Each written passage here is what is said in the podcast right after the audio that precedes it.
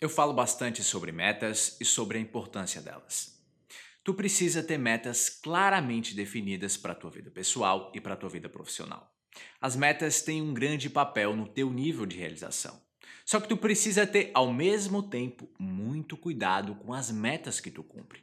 Hoje, quais são as tuas metas? Se tu ainda não tem metas, tu tá perdendo tempo, mas eu acredito que tu tenha metas. Por isso, eu pergunto de novo: aonde tu tem mirado? Michelangelo dizia o seguinte: o maior perigo para a maioria de nós não é mirar muito alto e errar, mas mirar muito baixo e acertar. Por isso, eu pergunto mais uma vez: aonde tu tem mirado? Será que tu está acertando todos os tiros que tu dá?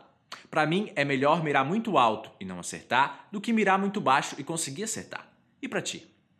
É preciso sim que tu queira atingir a lua, porque assim, de fato, no mínimo, tu vai atingir as estrelas. Esse velho clichê é verdadeiro, mas se a tua meta for alcançar o topo da árvore do teu quintal, muito provavelmente tu vai conseguir fazer isso com extrema facilidade. Só que aí, quais vão ser os teus resultados? Pode ter certeza de uma coisa: as pessoas que realizam muito na vida, com certeza, consciente ou inconscientemente, elas miraram alto demais. O empresário de sucesso, ele não pensava em ter uma padaria, mas em ter uma rede de padarias com mais de mil padarias pelo país. O atleta de sucesso, ele não pensava em ganhar a competição no bairro, mas sim em se tornar um campeão mundial. O escritor de sucesso, ele não pensava em escrever só mais um livro, mas sim em escrever um best-seller mundial. O fato é que todas as pessoas que tiveram algum sucesso substancioso, elas decidiram chegar no patamar que elas chegaram, ou no mínimo um patamar mais elevado ainda. Eu já falei sobre o sonhar. Sonhar grande e sonhar pequeno dá o mesmo trabalho. Então, por que, que tu não escolhe ousar sonhar grande? Ao sonhar grande, as chances de que tu alcance um sonho muito maior do que o teu sonho atual são muito mais altas. Pensa nisso. Mas e se tu sonhar pequeno? Quais vão ser as tuas chances nesse caso? O máximo que tu vai atingir sonhando pequeno, com toda certeza, vai ser uma pequena realização. Por isso, não se satisfaz com pouco. Não mesmo.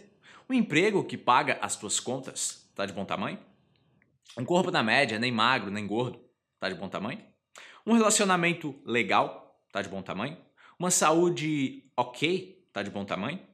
Ter amizades medíocres, tá de bom tamanho? Uma empresa de bairro, tá de bom tamanho? Viajar para uma cidade vizinha da tua, tá de bom tamanho? Um carro popular tá de bom tamanho? Ajudar só um morador de rua ou não ajudar nenhum morador do teu bairro, tá de bom tamanho? Sinceramente, uma vida na média tá de bom tamanho para ti? Muito cuidado com as metas que tu cumpre, porque se elas forem baixas demais, a tua vida ela vai ter a mesma proporção.